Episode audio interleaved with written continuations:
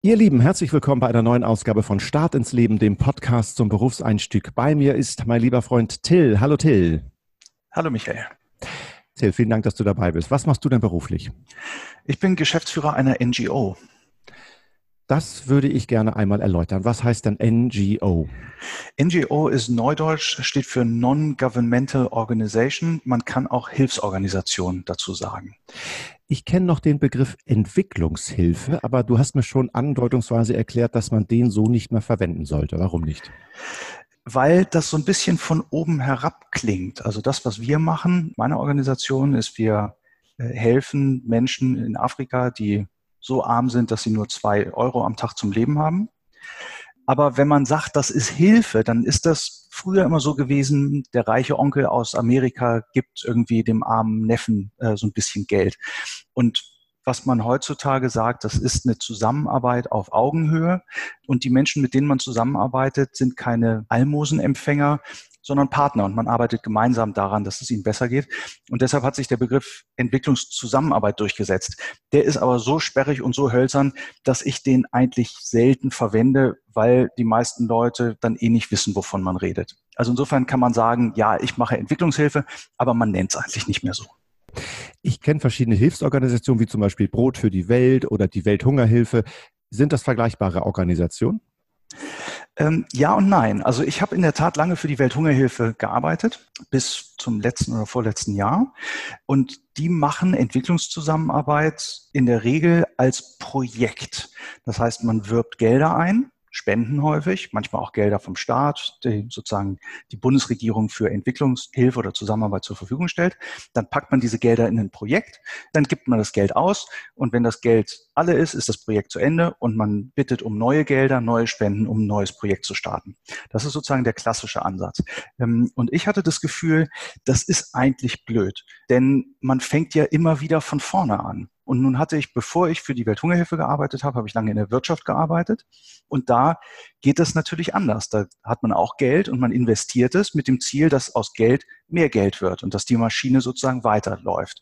Und was ich mir vorgestellt hatte, ist, kann man diese beiden Welten nicht miteinander verbinden. Dass man einerseits Entwicklungshilfe oder Entwicklungszusammenarbeit macht und was Soziales sich um die Ärmsten der Armen kümmert, aber das mit den Werkzeugen der Wirtschaft macht. Und das gab es vorher so noch nicht. Und deshalb habe ich meine Organisation selbst gegründet, weil ich das Gefühl hatte, da gibt es eine Lücke und die will ich gerne füllen und das mache ich jetzt. Also ja, das hat schon was mit dem zu tun, was Brot für die Welt und Welthungerhilfe und andere Organisationen machen, aber es ist ein anderer Ansatz, nämlich eher ein wirtschaftlicher. Und man kann sich das so vorstellen, ähm, wenn du vielleicht bei anderen Organisationen ein Patenkind in Afrika hast, dann hättest du bei uns ein Startup in Afrika. Das heißt, wir bauen Startups, wir bauen Unternehmen, die grüne Jobs für die Ärmsten der Armen schaffen, überall da, wo mhm. Märkte eigentlich normalerweise nicht oder noch nicht funktionieren.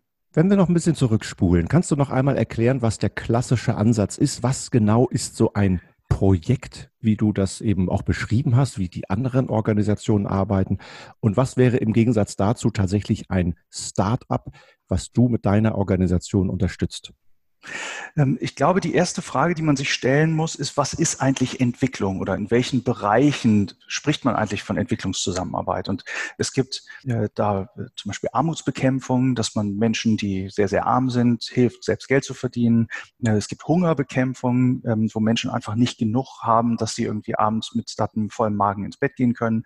Gesundheit, Bildung, Umweltschutz, all das sind Bereiche, wo Entwicklungszusammenarbeit oder Entwicklungshilfe stattfindet. Und um das zu machen, geht man häufig in Dörfer oder Gemeinschaften oder Städte oder Slums oder Flüchtlingslager und nimmt sich ein Ziel vor. Nehmen wir mal an, Hungerbekämpfung. Ähm, und dann würde man sagen, wir machen jetzt ein sogenanntes Projekt, sprechen da mit Menschen, vielleicht mit den Dorfältesten, mit Frauen aus der Gemeinschaft, mit dem Bürgermeister und sagen, was liegt euch am Herzen? Wo drückt der Schuh? Was sind die größten Probleme?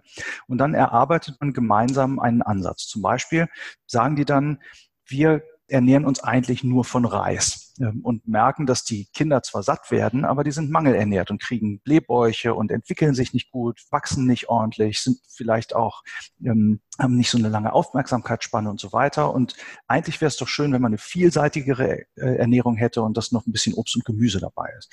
Und dann würde man ein Projekt stricken, wo man sagt, man bringt zum Beispiel Frauen in einem Dorf bei, wie sie Gemüse anbauen können. Über Schulungen, äh, mit vielleicht ein bisschen Geld, dass sie sich Werkzeuge kaufen können. Das ist ein Projekt und das dauert manchmal ein halbes Jahr, manchmal fünf Jahre, ähm, in der Regel ein bis zwei. Ähm, und man setzt sich klare Ziele. Man sagt, okay, am Ende dieses Projektes wollen wir, dass in der Dorfgemeinschaft nicht nur Reis gegessen wird, sondern zusätzlich äh, einmal am Tag Gemüse. Ähm, und das kann man messen. Und dann sagt man, welche Aktivitäten braucht es, da hinzukommen, zum Beispiel die, die Schulung, das Saatgut, vielleicht auch äh, Kochkurse und so weiter. Und das wird alles eingebunden in ein sogenanntes Projekt. Und am Ende der Projektlaufzeit, idealerweise, ähm, würde man dann sagen, und jetzt kann es die Dorfgemeinschaft selbst, jetzt haben sie das Wissen, jetzt haben sie sozusagen den, den Willen und alle Handwerkszeuge, die sie brauchen. Und die Entwicklungshilfsorganisation zieht sich zurück und die Dorfgemeinschaft macht es weiter. Ja. Und wie unterscheidet sich jetzt so ein Projekt von deinem Ansatz? Du hast vorhin den Begriff Startup und Green Jobs verwendet. Vielleicht kannst du das ein bisschen einordnen für uns. Also meine Überlegung war, dass es schön wäre, wenn sich Jobs selbst finanzieren würden. Armut, wir haben uns der Armutsbekämpfung verschrieben, dass Menschen wenig Geld haben. Jetzt kannst du ihnen Geld geben und dann gibst du ihnen heute Geld und morgen und übermorgen. Du kannst aber auch Jobs schaffen, die sich selbst finanzieren. Und äh, wo gibt's Jobs? In der Privatwirtschaft, wenn du Unternehmen aufbaust, die Produkte verkaufen, die so interessant sind, dass Menschen sie kaufen und auf die Art und Weise äh, sie Gelder einnehmen und die Gelder dann Arbeitsplätze zahlen können. Das ist sozusagen auf eine ganz einfache Art und Weise, wie Wirtschaft funktioniert. In der Regel ist dieser Ansatz einer, den es in der Entwicklungshilfe nicht so stark gibt. Es gibt Bereiche, wo Märkte gut funktionieren, zum Beispiel bei uns. Man hat eine Idee, man geht zur Bank, kriegt einen Kredit ähm, und dann gründet man seinen, seinen Betrieb, sein Unternehmen, was auch immer äh, und los geht's. Und es gibt sehr viele Bereiche, gerade in äh, armen Ländern, wo man gar nicht will, dass da jemand für zahlt, zum Beispiel Mädchen in die Schule bringen. Da soll niemand für zahlen, denn Bildung soll nichts kosten. Aber es gibt auch einen recht großen Bereich in der Mitte, wo Märkte eigentlich funktionieren könnten, aber noch nicht funktionieren, weil die Menschen vielleicht keinen Zugang haben, keine Bildung, vielleicht die Gleichberechtigung nicht da ist, vielleicht mhm. fehlt es auch an, äh, an Finanzierungsmöglichkeiten.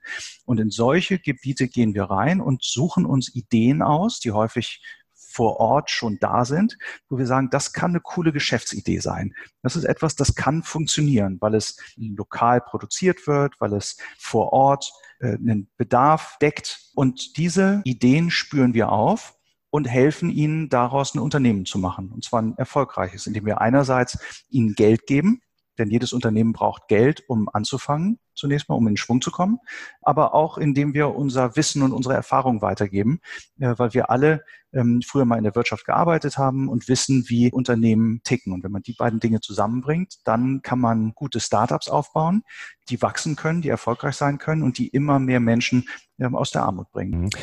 Du hast es eben nochmal so schön gesagt. Hier in äh, Europa oder auch in Deutschland kennt man das auch. Wenn jemand eine coole Idee hat, dann versucht er sich irgendwo Geld zu beschaffen bei einer Bank, beim Risikokapitalgeber, um ein Startkapital zu haben und mit dem Unternehmen wirklich anfangen zu können. Wenn wir den Begriff Startup oder Geschäftsidee hören, dann denken wir ja an coole Apps oder irgendetwas noch nie Dagewesenes, was irgendwie so einen Hallo-Effekt hat. Wenn du vom Startup sprichst, gerade in den Ländern, von denen du gerade erzählt hast, dann sind das wahrscheinlich sehr fundamentale Geschäftsideen und haben vom Niveau und vom Anspruch her wahrscheinlich nichts mit dem zu tun, was wir so im Kopf haben, oder? Also in der Tat äh, bringt es nichts, eine App zu programmieren, die ähm, sozusagen Amazon und Facebook Konkurrenz macht in einem Dorf, wo es vielleicht gar keinen Internetanschluss gibt. Das, was für uns wichtig ist, wonach wir suchen, ist, wir suchen nach Ideen, äh, die lokale Jobs schaffen für Menschen, die häufig auch nicht äh, sehr viel Bildung haben. Also insofern hast du recht. Ähm, das sind Geschäftsideen mit weniger technischen Vorbedingungen, ähm, aber wir suchen immer nach coolen Ideen, die es so noch nicht gibt. Und ich mache das mal konkret an einem Beispiel.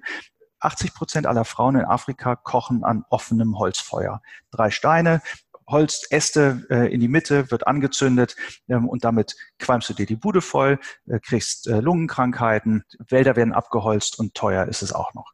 Und jetzt haben wir uns gedacht, da muss es doch eigentlich eine andere Lösung geben. Und wir haben in der Tat einen Erfinder gefunden, der in Äthiopien Lehmbau gelernt hat äh, und der hat einen sogenannten Pyrolyseofen erfunden. Pyrolyse ist ein Vergasungsofen und der verbrennt Holz nicht zu Asche beim Kochen, sondern er verglüht Holz zu Holzkohle. Das heißt, du kannst beim Kochen Geld verdienen, denn am Ende hast du deine warme Mahlzeit, die du gekocht hast, aber du hast auch Holzkohle produziert, die du dann weiterverkaufen kannst, die du nochmal benutzen kannst, um damit ähm, zum Beispiel Kaffee zu kochen. Und das Coolste ist, du kannst aus der Holzkohle einen Dünger machen, der Bodenfruchtbarkeit erhöht ja, und das ist in einem Land wie Äthiopien, wo zu viele Menschen auf zu wenig fruchtbarem Boden leben, total wichtig, um langfristig mehr anbauen und mehr produzieren zu können. Und dieses mhm. Ding, diese Idee, diese, ähm, diese Technik, wie man so einen Lehmofen bauen kann, der äh, Holzkohle herstellt beim Kochen. Das ist was Neues und das fanden wir spannend. Wir haben das getestet. Wir wissen, dass das als Produkt sehr gut funktioniert. Wir wissen, dass 90 Prozent der Frauen in den Dörfern damit gerne kochen würden.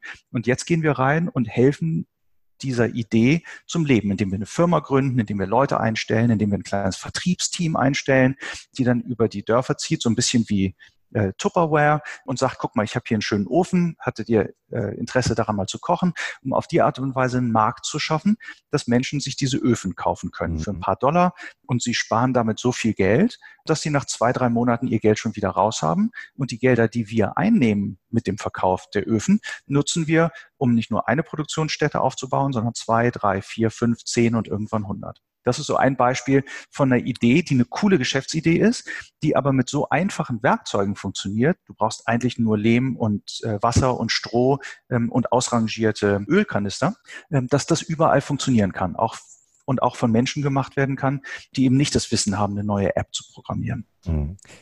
Wie bist du da genau hingekommen? Hast du schon als Jugendlicher gedacht, Mensch, das wäre doch mein Ding, wenn ich Entwicklungszusammenarbeit, Entwicklungshilfe betreibe, mich berühren diese Schicksale in den armen Ländern, wie du sie gerade auch beschrieben hast?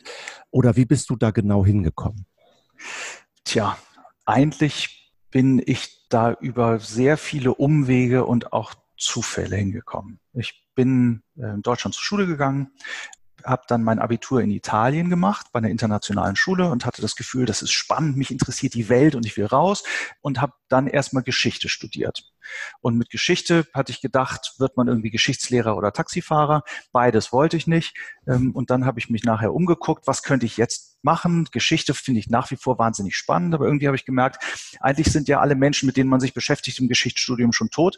Und das war mir ein bisschen zu leblos. Ich habe gedacht, jetzt mache ich was, wo ich wirklich meine, die Ergebnisse meiner Arbeit sofort sehe und bin in die Wirtschaft gegangen und habe zunächst mal zehn Jahre lang für ein sogenanntes Konsumgüterunternehmen gearbeitet, die die Windeln und Rasierer und Shampoo und Seife und Waschmittel und so weiter herstellen und habe da Marketing und Vertrieb gelernt. Das fand ich immer ein bisschen banal, weil ich irgendwie dachte, befriedigend ist es eigentlich nicht, irgendwie den Absatz von Waschmitteln zu steigern. Aber ich habe tolle Werkzeuge gelernt, nämlich die Werkzeuge der, der Wirtschaft und zu gucken, wie kann man eigentlich Dinge Strategie, Ergebnisorientierung, wie kann man Prozesse so machen, dass gute, schnelle Ergebnisse dabei rauskommen. Das fand ich eigentlich immer sehr spannend, hatte aber schon recht bald das Gefühl, so richtig befriedigend ist es nicht und ich wollte diese Werkzeuge gerne für was Sinnvolleres einsetzen. als ich noch bei meiner ersten Firma war, habe ich eine kleine Auszeit gemacht, ein paar Monate, und war in Afrika und habe in einem Entwicklungshilfeprojekt gearbeitet. Geschäftsentwicklung für AIDS-Kranke. Das ist mittlerweile 15 Jahre her. Und wir haben so kleine, letztendlich auch kleine Mini-Unternehmen aufgebaut. Hühnerzucht zum Beispiel, damit Menschen Eier verkaufen konnten. Oder haben ihnen geholfen, vielleicht eine Nähmaschine anzuschaffen, damit sie dann Kleider machen konnten. Das hat mich seitdem eigentlich nicht mehr losgelassen. Ich bin dann noch etwas länger in der Wirtschaft geblieben und habe äh, für einen Buchverlag gearbeitet einige Zeit und wollte dann aber dieses Hobby zum Beruf machen und bin in die Entwicklungshilfe gewechselt. Da hatte ich natürlich sehr wenig Erfahrung. Was mir aber damals geholfen hat, ist, dass ich sagen konnte, ich weiß, wie Wirtschaft tickt und wie Führung funktioniert und wie man Prozesse organisiert und so weiter. Und so bin ich äh, da reingerutscht eigentlich in die, in die Entwicklungshilfe, die Hilfsorganisation, bis ich dann irgendwann das Gefühl hatte, der nächste Schritt ist jetzt eigentlich, diese zwei Welten miteinander zu verbinden. Und dann habe ich das gemacht, was ich, was ich dir zu Anfang erklärt habe, nämlich eine eigene Hilfsorganisation gegründet, ähm, die versucht, diese, diese zwei Ansätze miteinander zu verheiraten. Also im Nachhinein kann ich dir zwar erklären, dass das alles wahnsinnig konsistent und geplant ist und ein Schritt dem anderen folgte. Die ehrliche Antwort ist aber, ich hatte auch mehr Glück als Verstand. Ähm, und manchmal merkst du dann auch nachher erst, dass du sagst, oh, das war ja eigentlich eine spannende Erfahrung, die plötzlich für was ganz anderes nötig ist. Und ich hätte keinen der Jobs, die ich gemacht habe in der in den letzten 20 Jahren machen können, wenn ich den direkt davor nicht gemacht hätte. Also irgendwie baut dann doch eigentlich alles aufs andere auf, auch wenn man das vielleicht, wenn man so mittendrin steckt, noch gar nicht so richtig weiß. Ja. Wenn jemand die Abkürzung nehmen möchte und sagt, ja, äh, Till ist ja super, das mit dem Waschmittel, das hätte ich dir auch vorher sagen können. Ich würde gleich gerne in die Entwicklungshilfe oder in die Entwicklungszusammenarbeit starten. Weißt du, welche Möglichkeiten es gibt? Gibt es Studiengänge? Kann man eine Ausbildung machen? Sind das Volontariate? Wie kommt man da ran? Also ein schöner Weg ranzukommen ist das sogenannte Weltwärtsprogramm der Bundesregierung. Äh, Weltwärts ist wie so eine Art langer Schüleraustausch, wo man in einem Projekt arbeitet, vielleicht für ein Jahr, wo man sich aussuchen kann, ich will zum Beispiel äh, Bildungsarbeit in Indien machen und dann fängt man an, kriegt ein bisschen Geld dafür und schnuppert rein und macht mit, äh, wie so eine Art freiwilliges soziales Jahr im Ausland, das Weltwärtsprogramm. Das ist ein guter Einstieg, wenn man vielleicht noch nicht so richtig genau weiß, was man eigentlich studieren will. Eine andere Möglichkeit ist, dass man sagt, Entwicklungszusammenarbeit interessiert mich und dann kann man das studieren. Ähm, auf Englisch heißt das Development Studies, ähm, auf Deutsch hat das unterschiedliche Namen, ähm, Entwicklungspolitik oder Entwicklungsstudien. Da gibt es spezialisierte Hochschulen für, in Bonn, Rhein-Sieg zum Beispiel. Das ist eine Hochschule, die darauf spezialisiert ist. Meine Erfahrung allerdings ist, dass es eigentlich fast sinnvoller ist, sich einen Studiengang auszusuchen, der einen wirklich interessiert und wo man Handwerkszeug lernt, was man dann überträgt. Und ich finde, man kann sehr gut zum Beispiel Betriebswirtschaftslehre studieren, um eben damit dann nachher nicht Investmentbanker zu werden und viel Geld zu verdienen, sondern zu sagen, und jetzt habe ich das Handwerkszeug, was ich brauche, um im sozialen Sektor zu arbeiten. Oder man kann sagen, ich studiere Landwirtschaft, weil ich dann weiß, was in so einem Acker passiert und was ich machen muss, um Leuten zu helfen, die vielleicht äh, sozusagen noch lernen müssen, wie man am besten anbaut. Also man kann sich eigentlich, würde ich sagen, jedes Studium aussuchen, solange man weiß, wo man damit hin will. Und dann ist der Trick, frühzeitig während des Studiums Praktika zu machen. Je früher man anfängt, desto besser ist es. Das macht man ein, zwei, drei Monate, ist dann teilweise unbezahlt und dann schnuppert man rein. Man hat so ein bisschen Gefühl dafür, was interessiert mich eigentlich? Interessiert mich eine UNO-Organisation oder vielleicht eine kleine Hilfsorganisation?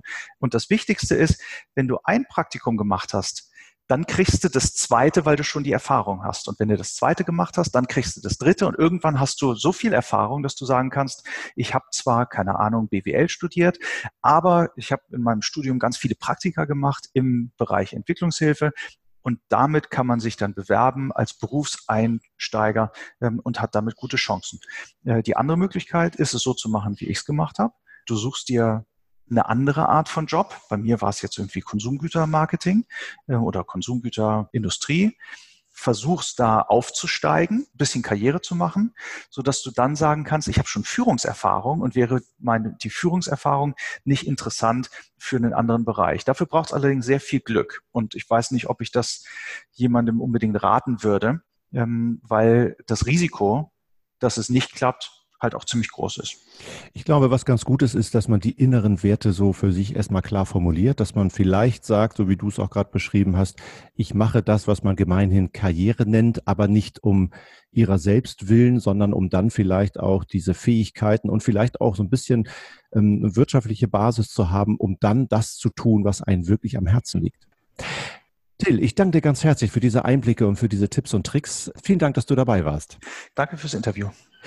Ihr Lieben, das war Start ins Leben, ein Podcast zum Berufseinstieg. Stay tuned, bis zum nächsten Mal.